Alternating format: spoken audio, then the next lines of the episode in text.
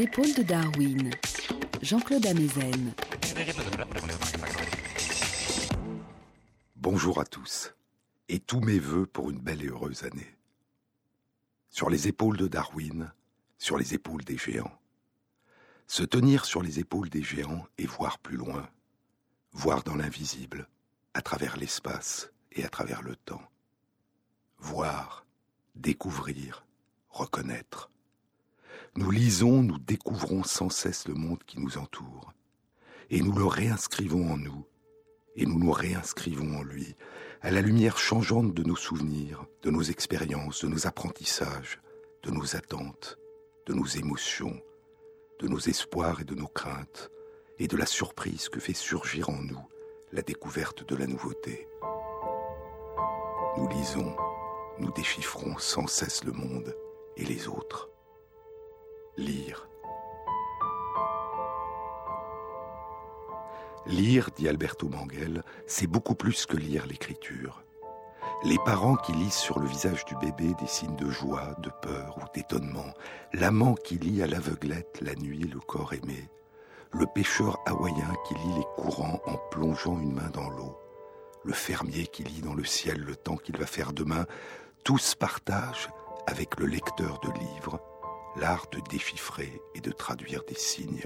Dans chaque cas, c'est le lecteur qui lit le sens, c'est le lecteur qui accorde ou reconnaît à un objet, à un lieu ou à un événement une certaine lisibilité, une signification.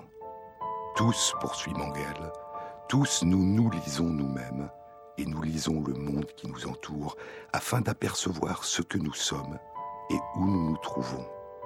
Nous lisons pour comprendre ou pour commencer à comprendre.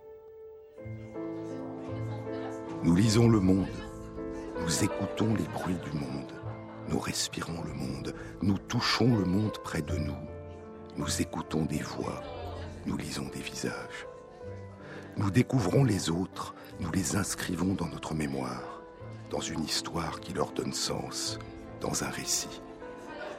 Puis plus tard, nous les retrouvons, nous les redécouvrons et le plus souvent nous les reconnaissons, toujours semblables à eux-mêmes, à nul autre pareil, malgré les changements, malgré les transformations qu'a causé le passage du temps.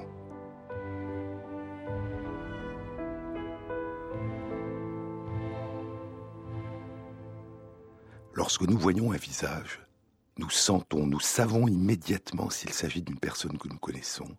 Et si tel est le cas, nous reconnaissons immédiatement le plus souvent cette personne parmi toutes celles qui nous sont familières. Quelque chose demeure en nous de ce qui fait la singularité d'une personne. Mais à partir de quel degré de changement est-ce que ce lien, ce pont entre le passé et le présent, s'efface et disparaît, transformant alors le familier en inconnu, en étranger, en nouveauté? Qu'est-ce que reconnaître? Il y a dans l'un des plus anciens récits qui nous soit parvenu une forme de jeu étrange sur la mémoire, un jeu changeant sur les apparences, sur la transformation des apparences, une succession de travestissements, de déguisements et de reconnaissances.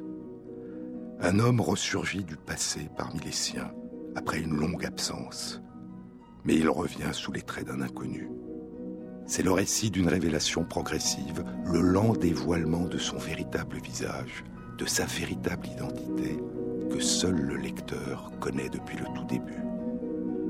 C'est un récit, un chant, qui date d'il y a près de 3000 ans, l'Odyssée d'Homère. Le livre commence ainsi. C'est l'homme aux mille tours, aux muses, qu'il me faut maintenant chanter. Celui qui tant erra, quand de Troie il eut pillé la ville, celui qui visita les cités de tant d'hommes et connut leur esprit et leurs coutumes, celui qui sur les mers passa par tant d'angoisses, en luttant pour survivre et ramener ses compagnons. Ils étaient de retour au logis, tous les autres héros, tous ceux qui de la mort avaient sauvé leur tête. Ils avaient réchappé de la guerre et des flots, il ne restait que lui, à désirer encore le retour et sa femme.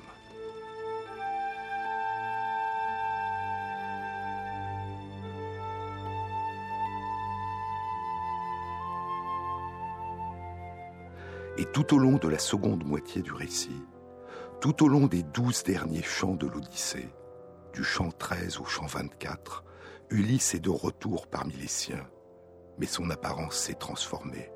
Il passe pour un inconnu, un étranger, et pourtant, certains le reconnaîtront, avant qu'au dernier chant, ayant accompli sa vengeance et retrouvé sa place, il révèle à tous son identité. Au treizième chant, Ulysse est enfin de retour sur le sol d'Ithaque, son île natale. Cela fait vingt ans qu'il est parti faire le siège de la ville de Troie, quittant sa femme Pénélope, son fils Télémaque et son père Laerte. Et cela fait dix ans depuis la chute de Troie qu'il erre sur les mers, d'île en île, sur le chemin du retour, dix ans qu'il n'en finit pas de revenir. La dernière étape de son errance a été la terre des Phéaciens. Nausicaa, la fille du roi et ses suivantes, l'ont découvert nu sur le rivage et l'ont recueilli. Il est fêté à la cour du roi Alkinoos, où il fait le récit de son long périple.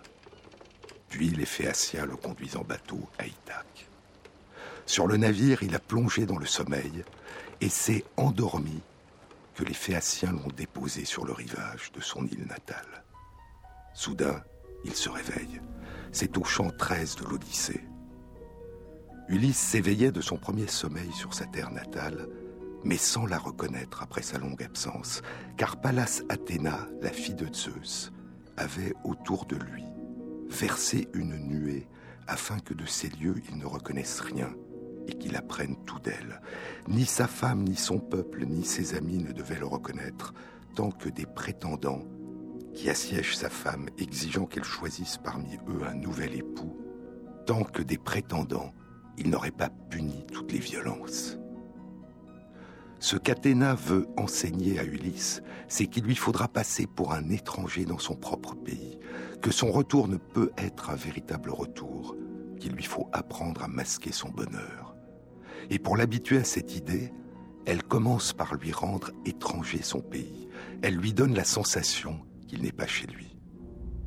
Ainsi, devant les yeux d'Ulysse, tout n'était que lieu inconnu. Les mouillages des ports, les rocs inaccessibles, les sentiers en lacets et les arbres touchus. Brusquement relevé, debout, il contemplait le pays de ses pères. Il se mit à gémir et eut un cri d'angoisse. Quel est donc ce pays? Alors Athéna lui apparaît, mais sous un déguisement. Le pays est devenu méconnaissable, et Athéna elle-même est devenue méconnaissable. Elle avait pris les traits d'un jeune adolescent qui serait fils de roi. Et Ulysse, qui ne sait qui il a devant lui, Ulysse aux mille tours, comme à son habitude, se met à ruser et ne révèle pas qui il est. Son pays n'est pas son pays. Athéna n'est pas Athéna et Ulysse n'est pas Ulysse.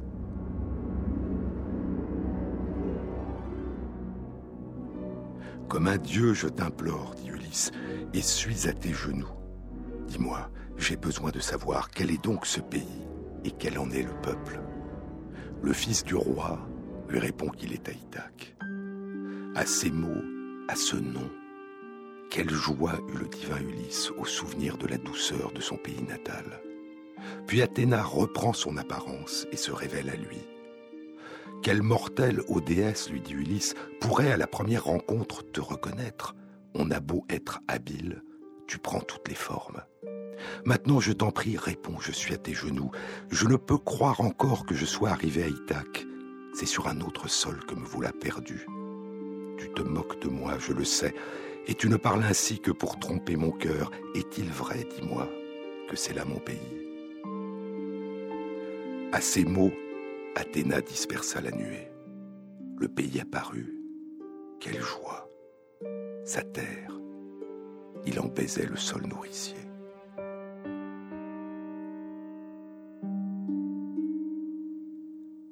Maintenant c'est Ulysse qu'Athéna, pour le protéger, va rendre méconnaissable. Je vais donc flétrir, dit Athéna, cette si jolie peau, faire tomber ces cheveux blonds de cette tête, te couvrir de haillons qui saisiront d'horreur les regards des humains. J'éraillerai tes yeux, ces beaux yeux d'autrefois, afin qu'aux prétendants tu paraisses hideux, ainsi qu'à ta femme et à ton fils, qu'au palais tu laissas. Elle dit, et l'ayant touché de sa baguette, elle flétrit sa jolie peau. De sa tête, ses cheveux blonds étaient tombés. Il avait sur le corps la peau d'un très vieil homme. Ses beaux yeux d'autrefois n'étaient plus qu'éraillures. Sa robe n'était plus que haillons misérable, locteux et graisseux, tout mangé de fumée. Puis Pallas Athéna, lui jetant sur le dos la grande peau râpée d'un cerf aux pieds rapides, lui donna un bâton et une besace qui n'étaient que lambeaux pendus à une corde. Elle lui enjoint d'aller tout d'abord retrouver son fidèle Eumée, le chef de ses porchers. Il te garde son cœur, il chérit ton enfant et ta sage Pénélope. Mais les chiens du porcher manquent de mettre Ulysse en pièces, et Eumée ne reconnaît pas Ulysse, mais il le reçoit avec bonté. Plus tard, Télémaque, le fils qui attend toujours le retour de son père, Télémaque vient rendre visite à Eumée, et lui non plus ne reconnaît pas son père. Alors Athéna, de retour, mais invisible aux autres, prend Ulysse à part et lui dit Fils de Laerte, Ulysse aux mille ruses, écoute. Il est temps de parler. Ton fils doit tout savoir. Il vous faut combiner la mort des prétendants qui assaillent Pénélope et prendre le chemin de ta ville célèbre. Vous m'aurez avec vous.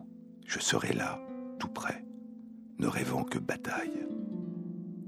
À ces mots, le touchant de sa baguette d'or, Athéna lui remit d'abord sur la poitrine sa robe et son écharpe tout fraîchement lavée. Puis elle lui rendit sa belle allure et sa jeunesse. Sa peau redevint brune et ses joues bien remplies. Sa barbe au reflet bleu lui revint au menton. Le miracle achevé, Athéna disparut. Ulysse a repris son apparence habituelle. Mais Télémaque ne reconnaît toujours pas son père, qu'il n'a pas revu depuis vingt ans, et il ne le croit pas quand Ulysse lui affirme que c'est bien lui. Puis, une fois que son père l'a convaincu et qu'il lui a exposé son plan, Athéna transforme à nouveau Ulysse, le rendant méconnaissable. Pourtant, malgré sa transformation, deux êtres vont le reconnaître.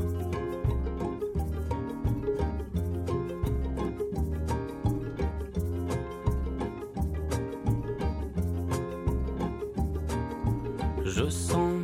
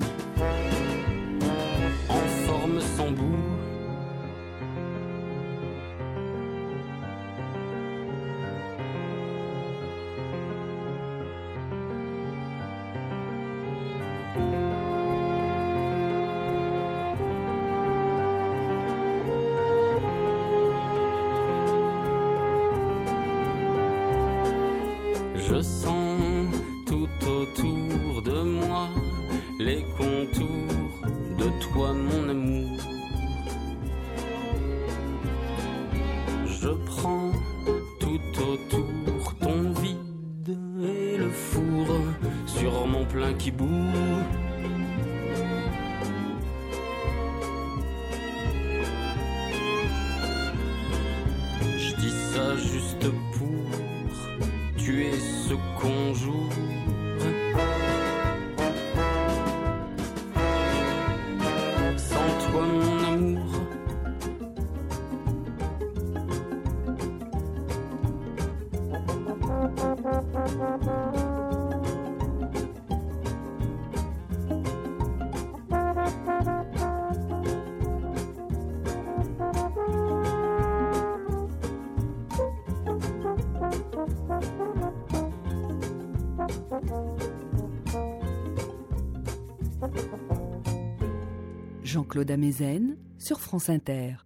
C'est le chant 17 de l'Odyssée. De son berceau de brume, à peine était sortie l'aurore aux doigts de rose, que le fils du divin Ulysse, Télémaque, après s'être chaussé de ses belles sandales, prenait sa forte lance pour se rendre à la ville. Puis Eumée et Ulysse partent à leur tour vers le palais. Ils parlent en marchant. Et pendant qu'ils échangeaient ces paroles, nous dit Homère, pendant qu'ils échangeaient ces paroles, un chien couché leva la tête et les oreilles. C'était Argos, le chien que le vaillant Ulysse achevait d'élever quand il lui fallut partir vers la ville de Troie. Avec les jeunes gens, Argos avait vécu courant le cerf, le lièvre et les chèvres sauvages. Négligé désormais, en l'absence de son maître, il gisait étendu au devant du portail sur un tas de fumier. C'était là qu'Argos était couché.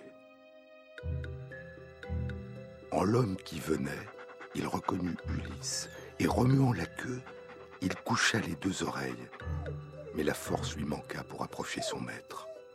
Ulysse l'avait vu. Il détourna la tête en essuyant des larmes. Et pour mieux se cacher d'Eumée, qui ne voit rien, il lui demande quel est l'étrange chien couché sur ce fumier? Et Eumée lui dit C'est le chien de ce maître qui mourut loin de nous. Puis ils entrent dans le palais.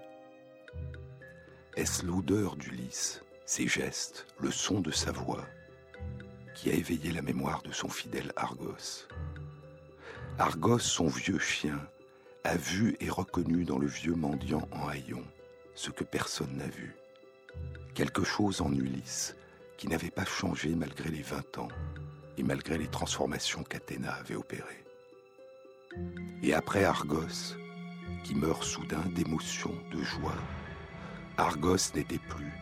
Les ombres de la mort avaient couvert ses yeux qui venaient de revoir Ulysse après vingt ans. Après Argos, c'est une femme qui va reconnaître Ulysse. C'est le chant 19 de l'Odyssée.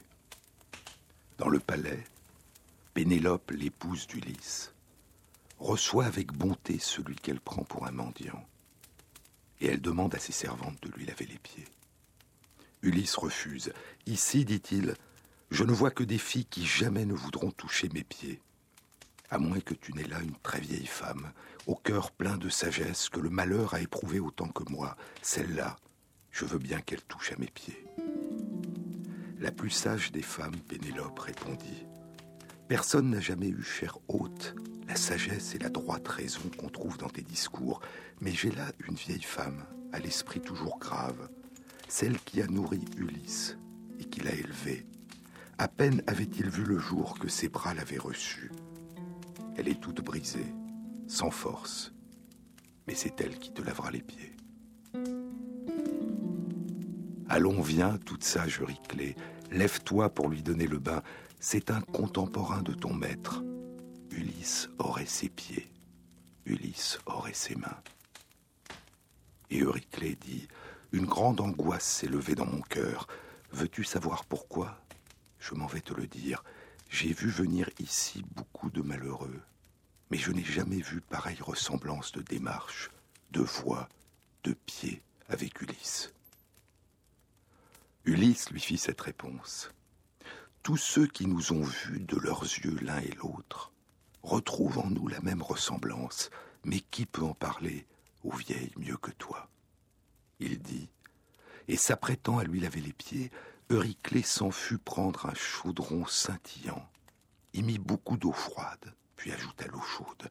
Ulysse était allé s'asseoir loin du foyer, en tournant aussitôt le dos à la lueur, car son âme soudain avait craint que la vieille, en lui prenant le pied, ne voit la cicatrice qui révélerait tout. Or, à peine à ses pieds pour lui donner le bain, du plat de ses mains, la vieille, en le palpant, reconnut le maître à la blessure. La blessure qu'en suivant au Parnasse, les fils d'Autolycos, les fils du vrai loup, le père de sa mère, la blessure qu'avait jadis reçue Ulysse d'un sanglier à la blanche défense, et Euryclée laissa tomber le pied d'Ulysse dans le chaudron. Le bronze retentit, le chaudron bascula, l'eau s'enfut sur le sol. L'angoisse et le bonheur s'emparaient de la vieille, Ses yeux se remplissaient de larmes et sa voix si claire défaillait. Enfin, prenant Ulysse au menton, elle dit Ulysse, c'est donc toi C'est lui, mon cher enfant, et pourtant, je ne l'ai pas aussitôt reconnu, et pourtant, il était devant moi.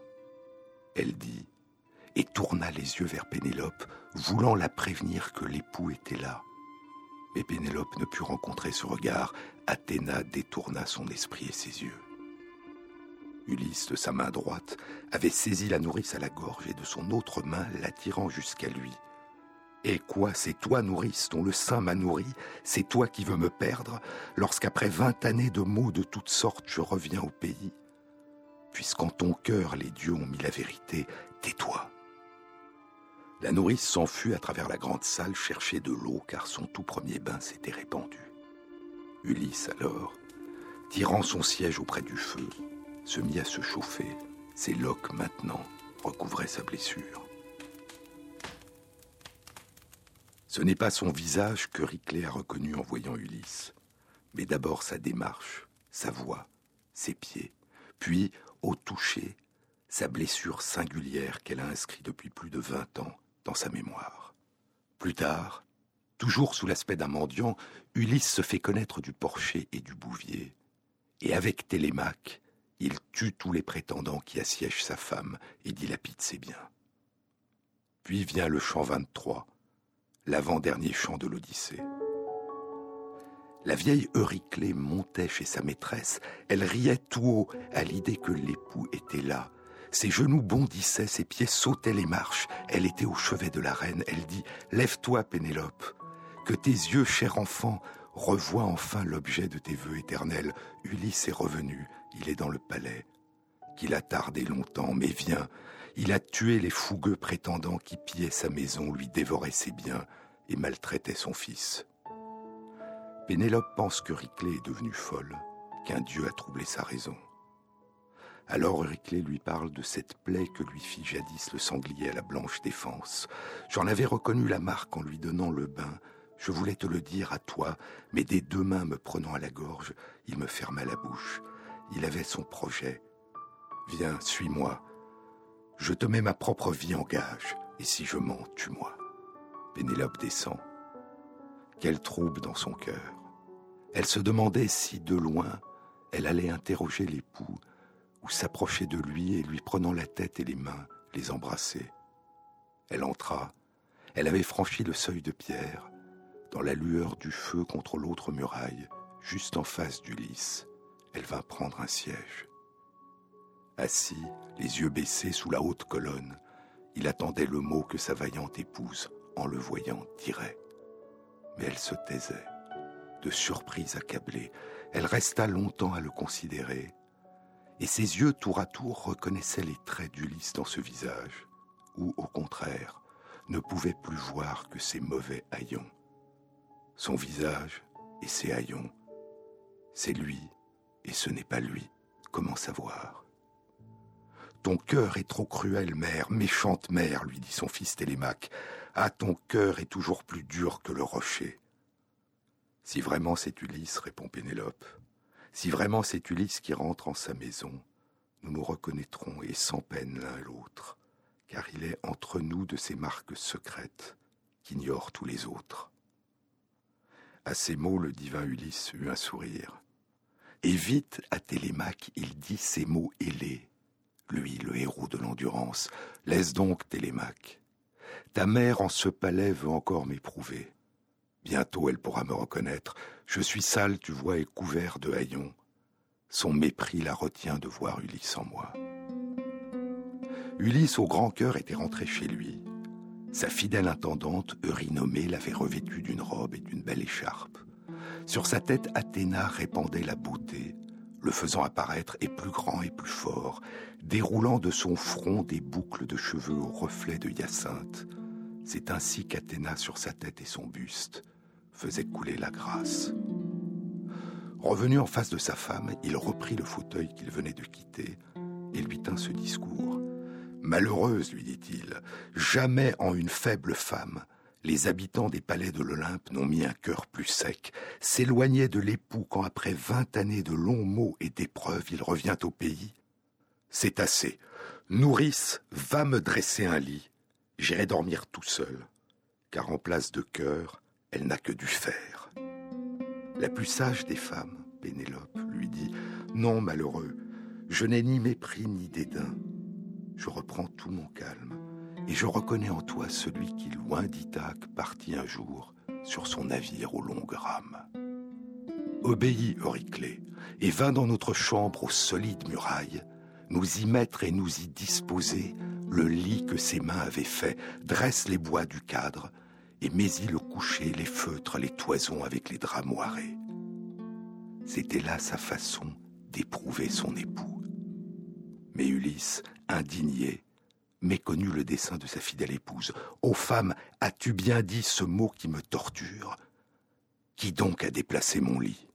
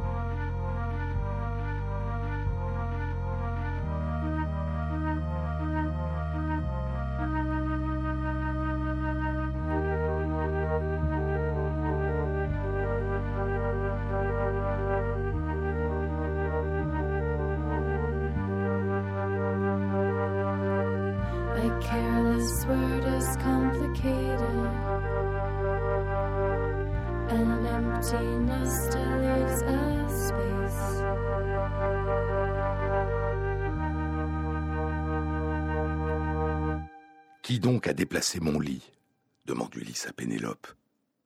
La façon dont j'ai construit ce lit, c'était mon grand secret.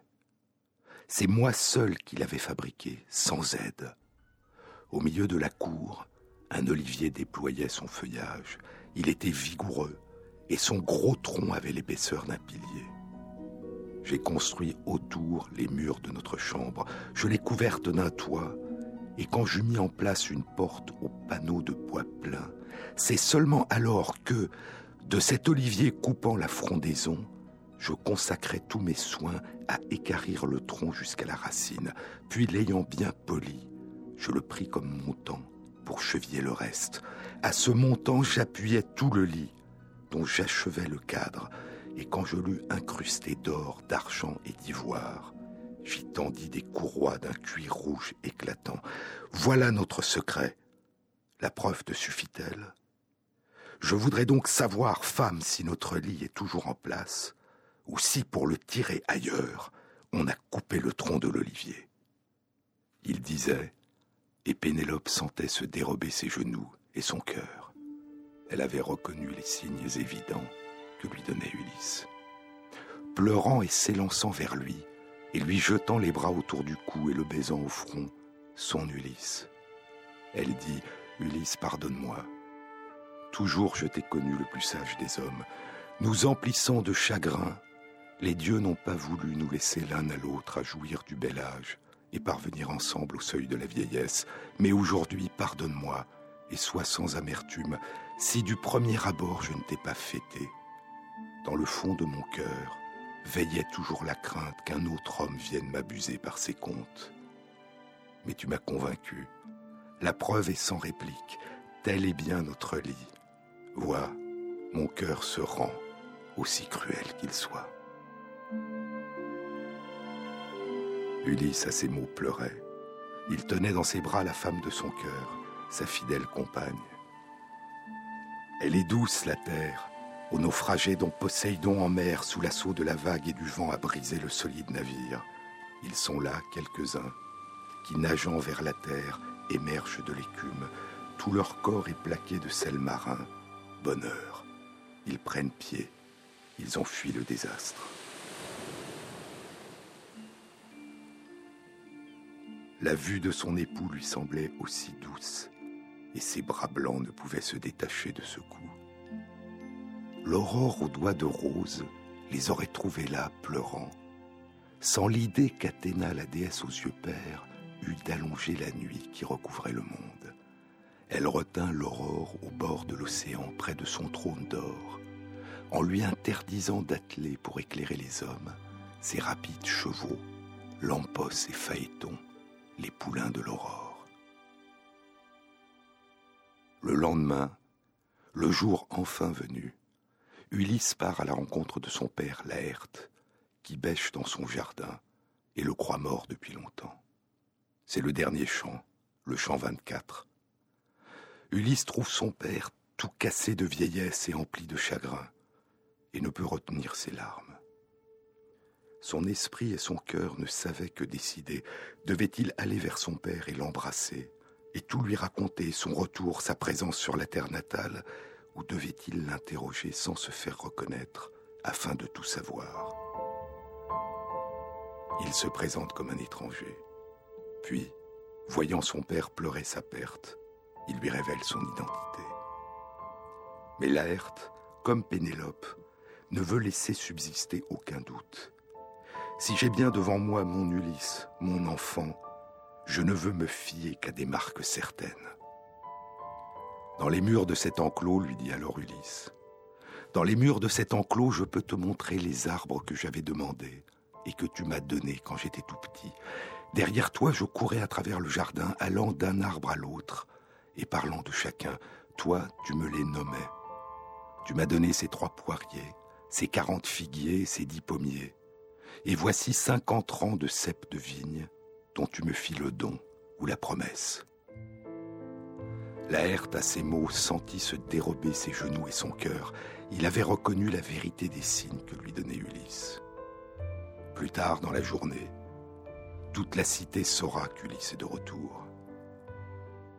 Son fidèle chien Argos l'a reconnu à son corps, son odeur, sa voix ou sa démarche sa nourrice Euryclée, l'a reconnu à sa démarche, sa voix, ses pieds, et à une marque imprimée dans son corps, la blessure du sanglier. Mais ce qui a permis à Pénélope et à Laerte de reconnaître Ulysse, ce n'est pas sa silhouette, sa démarche, sa voix, son corps. C'est un secret partagé que nul autre ne connaît. C'est le langage qui révèle un souvenir secret. Ce qui est demeuré inchangé, c'est ce que son épouse et Ulysse ont vécu ensemble, ce que son père et Ulysse ont vécu ensemble, qui s'est gravé en eux, et que nul déguisement du corps, ni du visage, ni de la voix ne peut masquer. Homère, dit Pascal Quignard, Homère et Pindare appelaient Symbola les fragments de Tesser brisés lorsque les héros se quittaient, un jeton une tablette qu'ils ont brisée en deux et dont chacun a emporté avec lui un morceau. À leur retour, poursuit Quignard, À leur retour, les années ayant passé, les héros réajustaient les bords. À l'instant où s'emboîtait exactement leur morceau de puzzle dans l'autre morceau de puzzle, les yeux reconnaissaient les visages. Sum bolone, de Sum ensemble, et Baleine jetés, jetés ensemble, liés, reliés. Sumbolone, le symbole qui fait ressurgir soudain le visage ancien qui s'était métamorphosé en un nouveau visage, le passé qui s'était métamorphosé en présent, ou la réalité qui s'était métamorphosée en une abstraction. Le symbole qui rend soudain visible ce qui était devenu invisible, ce que le temps avait changé. Le secret. Le secret qui relie Ulysse à son épouse.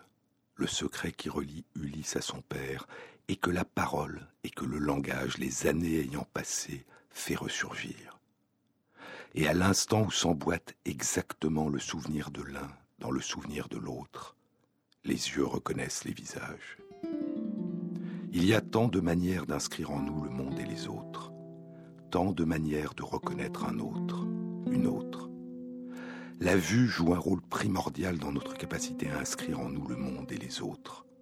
La vue et la voix, le langage. Les symbolas, les symboles, les morceaux de puzzle essentiels qui nous permettent de tisser le lien qui nous rattache aux autres, d'appréhender leur identité, leur monde intérieur, sont leurs paroles et leurs visages, l'écoute de leurs paroles et la vue de leurs visages. Nous les reconnaissons, les lisons, les déchiffrons, par les ondes sonores qui expriment leurs pensées et par les ondes lumineuses que nous renvoient leurs visages. Nous avons une étonnante capacité à animer le monde, à distinguer dans ce qui nous entoure la présence d'un visage, une présence humaine, à la surface de la lune quand nous levons les yeux vers le ciel dans la nuit, ou le jour dans la forme changeante des nuages.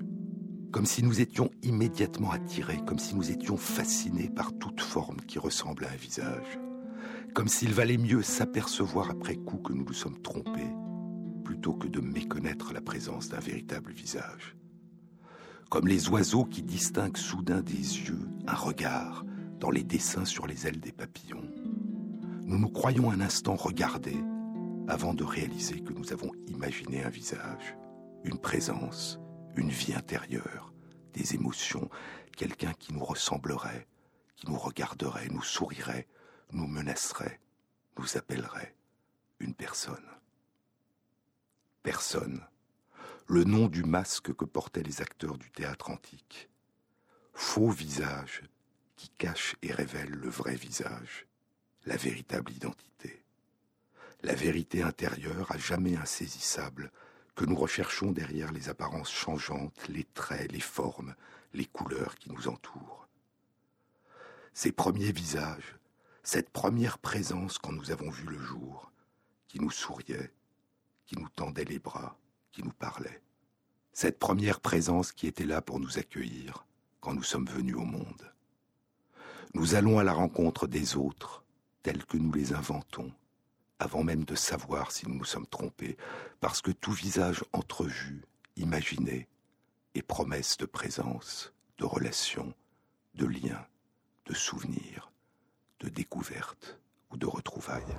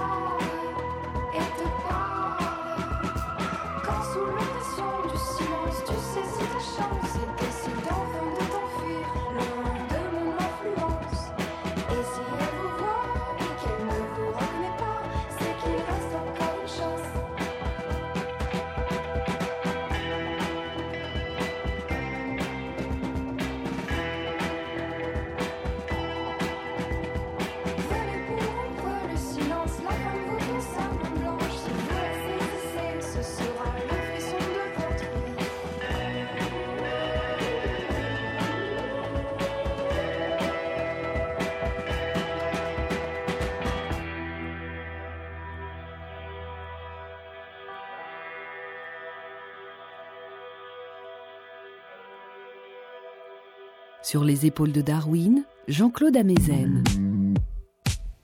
Tu ne peux pas te voir, dit Paul Auster dans son dernier livre, Winter Journal, journal d'hiver.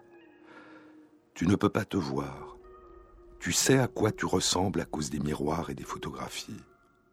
Mais dehors, dans le monde, pendant que tu te déplaces parmi tes compagnons, les autres êtres humains, qu'ils soient amis ou étrangers ou qu'ils soient les plus intimement aimés, pendant que tu te déplaces, ton visage t'est invisible.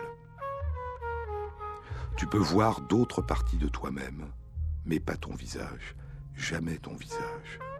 Et à la fin, du moins pour ce qui concerne les autres, ton visage est qui tu es, l'élément essentiel de ton identité. C'est avec notre visage que nous faisons face au monde, dit le neurologue et écrivain Oliver Sacks dans son avant-dernier livre, The Mind's Eye, l'œil de l'esprit. C'est avec notre visage que nous faisons face au monde, de notre naissance à notre mort. Notre âge et notre sexe sont imprimés sur notre visage. Nos émotions, nos émotions évidentes qu'étudiait Darwin, et nos émotions secrètes ou réprimées qu'étudiait Freud, s'affichent sur nos visages de même que nos pensées et nos intentions. Et de manière cruciale, c'est par l'intermédiaire de notre visage que nous pouvons être reconnus en tant qu'individus en tant que personne unique. La reconnaissance des visages, ajoute Sachs, est d'une importance majeure pour les êtres humains, et l'immense majorité d'entre nous est capable d'identifier des milliers de visages et de distinguer immédiatement un visage familier dans une foule. Mais dans l'œil de l'esprit, Oliver Sacks révèle aussi que depuis son enfance, il ne reconnaît pas les visages. Mon problème, dit-il, mon problème concernant la reconnaissance des visages s'étend non seulement à ceux qui me sont les plus proches et les plus chers, mais aussi à moi-même. Ainsi, en de nombreuses occasions, je me suis excusé pour avoir failli bousculer un grand homme barbu avant de réaliser que le grand homme barbu était mon reflet dans un miroir. La situation inverse s'est produite une fois dans un restaurant, assis à une table en terrasse, je me tournai vers la vitre du restaurant et commençai à utiliser mon reflet pour arranger ma barbe, comme je le fais souvent. Je réalisai alors que ce que j'avais pris pour mon reflet dans la vitre n'était pas en train de se caresser la barbe, mais me regardait bizarrement. Il y avait de fait de l'autre côté de la vitre un homme à la barbe grise, qui devait être en train de se demander pourquoi j'arrangeais ma barbe en face de lui. Sur la biographie, Oncle Tungsten dans laquelle il raconte de manière merveilleuse sa passion pour les métaux et pour la chimie, et comment l'un de ses oncles l'a initié à la chimie. Sur la couverture de la première édition de son autobiographie, Oliver Sacks s'est trompé de photo et a donné à l'éditeur la photo d'un autre oncle, au scandale de sa famille. Une erreur qu'il a fait corriger dans l'édition de poche. Il n'avait pas remarqué la différence. Depuis son enfance, Oliver Sacks ne reconnaît pas les visages mais il n'est pas le seul à avoir ce problème. En 2007, Heather Sellers publie un texte autobiographique intitulé Redites-moi, dites-moi encore qui vous êtes. Je ne pouvais, écrit-elle, je ne pouvais reconnaître mon mari ou mes enfants. Dans l'épicerie, je prenais dans mes bras un étranger pensant qu'il était mon mari. Je ne pouvais identifier mes collègues de travail après dix ans. Je ne cessais de me présenter à mes voisins. Quand elle consultera l'un après l'autre deux neurologues pour son problème, ils lui répondent tous deux qu'ils n'ont jamais vu ce cas et que c'est très rare. Mais les témoignages continueront à apparaître. Il y a deux mois, en novembre 2012, un médecin, David Roger Fine, publie dans la revue Cognitive Neuropsychology un compte-rendu des problèmes que lui cause dans son existence de tous les jours son incapacité à reconnaître les visages et les stratégies quotidiennes qu'il utilise, comme Oliver Sacks, pour tenter de les compenser. Beaucoup, dans son cas, reconnaissent les personnes familières à leur voix, leur posture, à la façon dont elles marchent, à leurs habits et au contexte dans lequel ils les rencontrent. Je peux reconnaître de nombreux éléments d'un visage, dit Sachs. Je peux reconnaître qu'il possède un grand nez, un menton pointu, des sourcils touchus, des oreilles décollées, Et ces caractéristiques deviennent pour moi des marqueurs d'identification que j'utilise pour reconnaître les personnes. Ce n'est pas la capacité d'analyse consciente, détaillée des particularités du visage et la capacité de les mémoriser qui lui fait défaut. C'est la capacité de reconnaissance globale, immédiate, cette impression évidente que c'est de telles personnes qu'il s'agit, sans même porter d'attention consciente aux détails qui composent le visage. L'une des premières descriptions médicales de cette incapacité à reconnaître les visages a été faite en 1844 par un médecin anglais, Arthur Ladbroke Wigan. Et une trentaine d'années plus tard, à la fin des années 1870, deux pionniers de la neurologie, le neurologue anglais Huffling Jackson et le neurologue français Charcot, décrivent des personnes qui ont perdu la capacité de reconnaître les visages et les lieux après la survenue de lésions dans la partie postérieure de la moitié droite de l'hémisphère droit du cerveau, suggérant qu'une région particulière du cerveau pourrait jouer un rôle important dans la reconnaissance des visages. Pourtant, dit Oliver Sacks, même au milieu du XXe siècle, de nombreux neurologues doutent de la possibilité qu'il y ait dans le cerveau une région qui participe sélectivement à la reconnaissance des visages. Et ce doute a pu jouer un rôle dans le caractère tardif de la réalisation des difficultés vécues par les personnes qui ont une atteinte sélective de la capacité à reconnaître les visages. Des études publiées à la fin des années 1990 révéleront que cette particularité est loin d'être très rare, comme les neurologues l'avaient longtemps pensé. Près de 2% de la population, ce qui correspondrait à plus d'un million de personnes en France, ont une quasi-impossibilité de reconnaître les visages. Et de 5 à 10% des personnes, ce qui correspondrait dans notre pays à 3 à 6 millions de personnes, ont une difficulté moins prononcée à identifier les visages. Très rarement, ce problème apparaît durant la vie adulte à la suite d'une lésion du cerveau comme l'avaient décrit Jackson et Charcot. Dans l'immense majorité des cas, il s'agit d'une particularité qui a toujours été présente depuis l'enfance et qui semble avoir une composante familiale. La plupart des personnes qui ont ce problème n'ont aucune difficulté à lire, déchiffrer, ressentir et partager les émotions exprimées par les visages, la joie ou la tristesse, l'étonnement ou la peur, la gentillesse ou l'agressivité. Mais elles ne peuvent identifier la personne dont le visage exprime ses émotions ou ses intentions. S'agit-il d'un problème concernant la capacité de lire, de déchiffrer les particularités globales d'un visage qui le distingue de tous les autres visages? Une difficulté qui impliquerait, comme le pensaient Jackson et Charcot, une région particulière du cerveau qui participe et est indispensable à la reconnaissance des visages Ou s'agit-il d'un problème qui ne concerne pas la lecture, mais la capacité d'inscrire ces particularités dans la mémoire? Ou encore d'un problème concernant la capacité de puiser après coup dans sa mémoire le souvenir précis de tel visage parmi tous les autres? Nous reconnaissons la présence des autres, nous percevons, nous lisons, nous déchiffrons, nous recomposons leur présence, leur silhouette, leurs gestes, leur voix, leur visage, leur identité, leur singularité, parce qu'aucune personne n'est identique à une autre personne. Mais comment percevons-nous les visages que nous voyons? Comment reconnaissons-nous qu'il s'agit d'un visage? Et de quel visage particulier il s'agit? Comment ressentons-nous avec cette sensation d'évidence qu'il s'agit du visage de telle personne? Et pas d'une autre. C'est ce que nous découvrirons dans une prochaine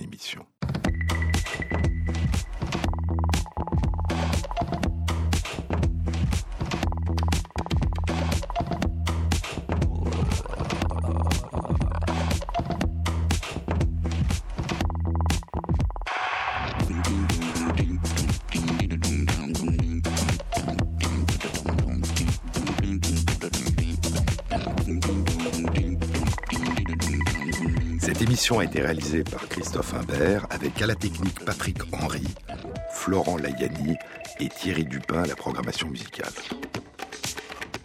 Bon week-end à tous, à samedi prochain.